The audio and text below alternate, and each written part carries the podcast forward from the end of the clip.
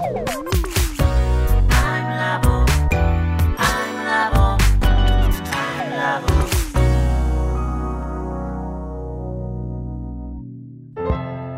田智久のアイムラボアイデンティティ研究所。私は何者なのかそれは人類にとっての永遠のテーマ。15年の歳月をかけ開発された統合された究極の私と出会える技術アイミング。不確実性の時代を生きる次世代リーダーのためにアイデンティティの本質について語り尽くします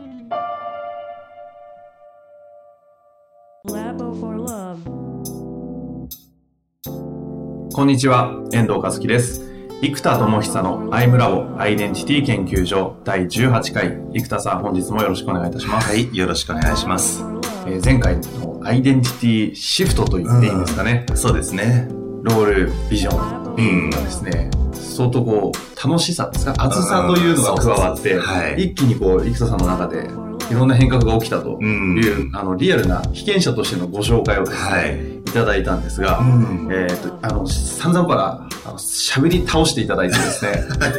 まとめていただくのを、あの、忘れましたので、はい。今日は、さらにあと、ビーングの方も変わったっていう話聞いてないんで、そのあたりも含めて、ちょっと整理していただけたらなと思うんですが、うんそうですね。えっと、まあ、その、やっぱ内側の熱いエネルギーなんですよね。この熱いエネルギーを、えっと、まあ、抑えながら来てた感じがやっぱりここまであるんですが、これをぐーんと出してきたときに、もともとこう、 wowful 風来坊って最初言ってたんですね。これ特にもう3年ぐらい、あの、風来坊のようにひたすら探求してたので、自分が wow だと思うことを、しかも、ワンダフルをもじった wowful なワールド、世界を作るために、このワオフルなものを自由に作る存在。うん。みたいなエネルギーで楽しくやっぱり知的な感じで旋風を作っていくみたいな。うん。そんな感じで、もう風のエネルギーで、風来棒と呼んでいて、で、これを、もう具現化に入ってきたので、な風来棒って子供じゃないですか、棒、はい坊主とかの棒なんで。うん。だこれをもっと格を上げようと思った時に、内なる王にしようと。ビングは将棋で言うと王王の位置にあって、うん。コアロールとか飛車とか、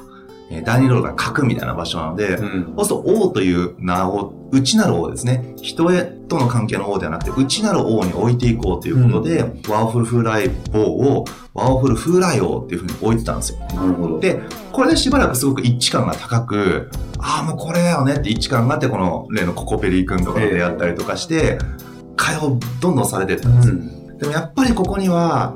熱いエネルギーが入ってないんですよ。ほう。そこに違和感が出てくるわけですワオだか。よねっていう楽しいとか、盛り上がるとか、夢とか、うん明るいとか、そっちの僕のエネルギーはもうもろに入ってるので、えいいんですけど、ここにじゃあ、何が今の自分との一致感のズレが始まったかっていう感覚が、ああ、もっと熱さが入れば、自分の感じだなって感じがすうるんです。ん。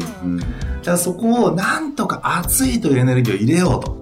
思って、うんいろいろ考えたら、まず、なんかつまり熱い風みたいな感覚もあるよなと。つまり風が僕の中ではこう自由とか、うん。あの変幻自在とか、こう、風来棒みたいに世界中飛び回っているとか、うんその風っていうのが自由度の象徴とか、楽しいエネルギーもある程度は象徴しているものが風なんですね。うん。うん。で、この熱いっていうエネルギーを入れていくと、例えば、熱風みたいな、ちょっと名前にしていくと、うんちょっとなんか刀の名前みたいで、うんかっこいいじゃないですか。でもなんか熱風とかいいかなと思ったら、今度は熱風って呼んでみると、うーん、つまりワオって感じ来ないんですよ。熱い風なんだけど、うーん、やっぱりなんか wow のエネルギーが減っちゃうんですよね。ただ熱い風なんだけど、 wow も入れたくなるわけです。うん。そしたら、 wow、wow、wow ってやってたら、 wow、wow、wow ってした時に、 wow ってなんだ、 wow ってなんだってやったらですね、あの、マヨネーズ好きの人がマヨラーって言うじゃないですか。はい。だから、ワオラーだと。これはもうワオラーと呼ぶしかない。でね、で、で、ここでさらに、熱い風のなんかワオってなんかこう、内発的なエネルギーで、はい。あとやっぱりこう、さっきのフィラメントから電球のような魂の輝きが、んブーンと広がる感じうん。っていうのもなんか光みたいな要素も入れたいんですよ。うん。だから熱いは炎ですよね。うん。で、えーっと、楽しい系とか、こう、風、自由とか。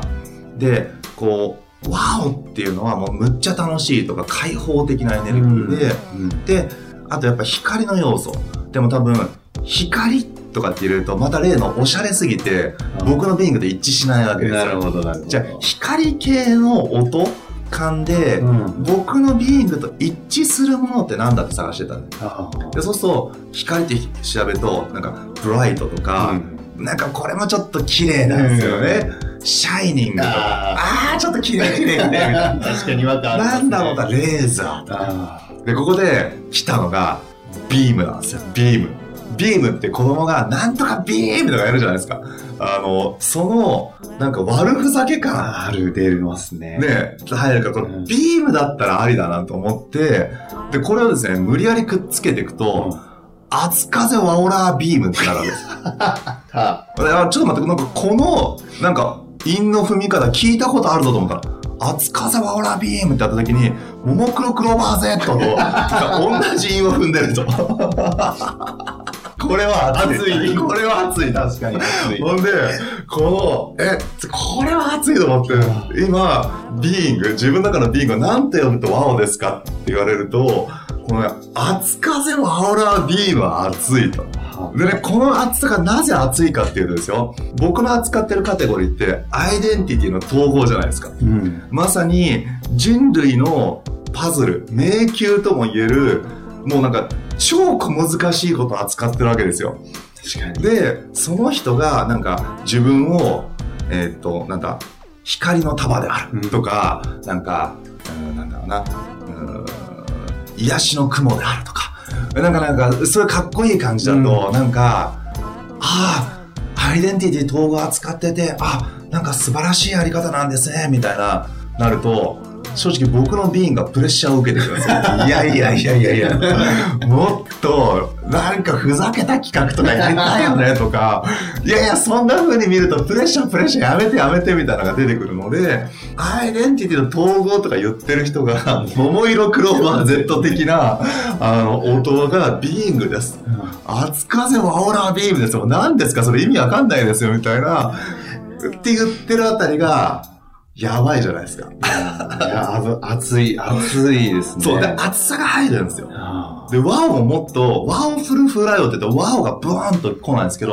ワオラーとかも、もはや意味不明。ーねえ。このあたりがもう、あ、自覚はされてるんですね。そうです。この意味不明感こそが僕のある意味、アイデンティティの一個なんですよ。つまり意味不明と思われようがなんだろうが、自分がワオだと思うことを作り続けると、人が意味が不明だと思ってたことが、出現した時にむっちゃこれ価値あるじゃんって気づく人が出てくるわけです。それまでは意味不明ってことを思っといてもらわないと、人が意味を考え始めたり、理解しようとされたりすると、理解されることをやってないので、うん理解されるためのものに自分のエネルギーを落とさなきゃいけないんですよ。あ解放できなくなる。ーなるほど。だったらもう理解されない存在なんですよっていうのは、このワオラーという表現に完全に入るわけですよ。もうワオラー言っちゃったらもうアウトじゃないですか。僕37ですよ。あなたは自分何ですか？みたいな、もうね、これから40、50と行こうとしてるいい大人が、ね、いる中でい。や、ワオラーです。お父さんはほらなの。お父さんはもうね、この辺り完全にいっちゃってる感が、あ、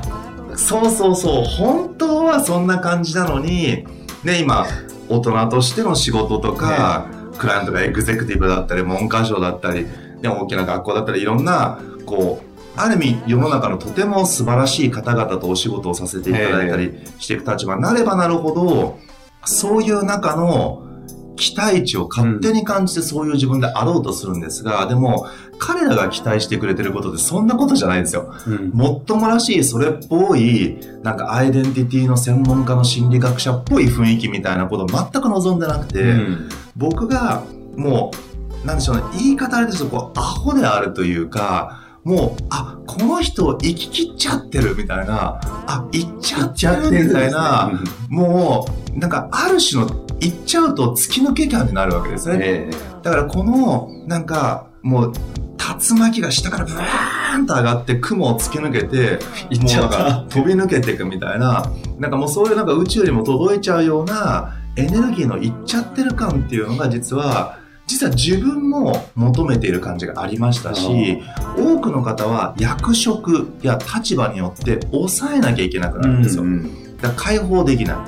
だからそれはまさにアイデンティティ統合というのは扱う以上、え。自分が自分の最大限の解放のところをやっぱり生き抜くというのも、ミッションとしてもとても大事だと思った時に、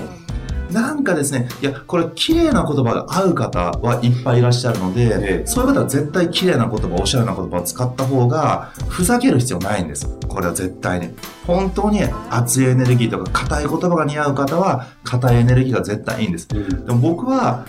気がつくとそういうところに無意識でハマる時があって、そういう時にやっぱり結局自己のビーンが解放されきらない。それによってロールのエネルギーが下がり、推進速度が遅れ、葛藤を生じさせるので、で、結局そういう葛藤を統合することで今のことも気づいていくので、葛藤を作ること自体はいいんですが、葛藤を小さくしちゃうんですよ。もっと葛藤するのをしちゃえば統合するわけです。でも、もっと葛藤しないのにそこそこ葛藤するから、手も打たないし、統合しようともしない。そんな状態で安住できるので、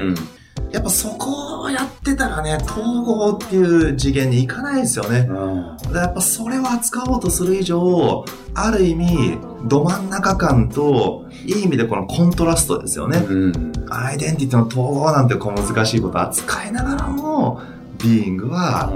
本当の自分らしさを失わない。別に人がどう思うか自分がそう一致してる感があれば意味不明で結構なんです。熱風はほら、ビーンって時は気上がるじゃないですか、僕が。僕がね。僕が。熱風っていうのと熱い風と、ワオラのビームですよ、ビーム。なんとかビームって子供がやる感じ。で、ビームってでも光線だから一挙にシューッと一点にフォーカスした時に、そのエネルギーは炎を生み出し、鉄を生み切るレーザー光線になりますし、ね、ウルトラマンがスペシウム光線ですよ。それ光線を打つような力も持ちうる。そういうエネルギー体でありながらも、でも、なんか強すぎたり、賢すぎたり、硬すぎたり、まっとうすぎない、ある意味アウトローじゃないですか、僕なんかね、もう就職経験もないし、えいきなり起業して考えあるので、そういうなんか、なんでしょうね、大人の悪ふざけ感というか、うん、本気の遊び心というか、そういうものを失った時に、僕らしさっていうのは失われるので、なんかそこが入ってる悪ふざけ感が、この桃色クローバー Z 的な熱熱風はラビーンなわけですね。そんな感じです。そうすると、これは別にみんながみんなリングとかを考えるときに、熱いっていうことから考える必要もなないんですよね。うん。でなん自分は何ラーだろうとか思う必要も当然なわけないいです、ないです。熱くないのに熱くあらねばいけないって多いじゃないですか。ねえ。うん。お前もっと熱くなれよって、うんよく聞くね。本当に熱いものがある人たちがそうじゃない時もあります。あとは熱いことを経験したことがないことでうん封印されることもあるので、封印っていうか開かれた、開かれてない場合もうん十分あるので、おすすめは一応全部のエネルギーを開いていくことなんです。うん。熱さや楽しさ、えー熱さは情熱とかですね、楽しさや、あと温かさ、愛情や、冷静にしっかり、えー自己探求をしたりする明鏡止水のような状態、これら4つの感情のエネルギーがあるというのが僕の考えなので4つじゃもう一度、あの、一応。情熱とかっていうのは赤色とはい。いう色でいうと赤の感覚で,、あで楽しいっていうのは黄色の感覚で、えー愛情とか温かさっていうのは緑の感覚。で、えー冷静とか探求心とか学習とか分析するような知的なエネルギーっていうのは青、うん。まあ、そこの4色の感情のエネルギーがあるという考えを持っているので、うんこれで考えるとまずやっぱり全部を解放していくことあどっかが閉じてると本当に人としての統合感が失われていくので、あ。うん。これ全部やっぱり解放していくことが大事なんですが、やっぱり得て増えてがあります。僕の中でやっぱあったかいっていう感じは、キャラとして一番やっぱり弱いですし、意識ももちろん弱いです。だから楽しく知的探求心で熱くいって、最後にそこにつながりやうん。愛情豊かなコミュニティができていくっていうのは望んでますけど、うんそれそのものを目的には起きにくい僕のエネルギーなので、うんやっぱそれを、それっぽーくやると、僕がやるとわざとらしくなるので、うんやらないです。はい。なるほど。で、自分、一旦は前提として、その4つの、うん。その、な感情？そうですね。っていうのはちゃんとそれぞれ開きながら、はい自分のど真ん中どこかっていうところでどんどん伸ばしていく。うん、そうです、そうです。うん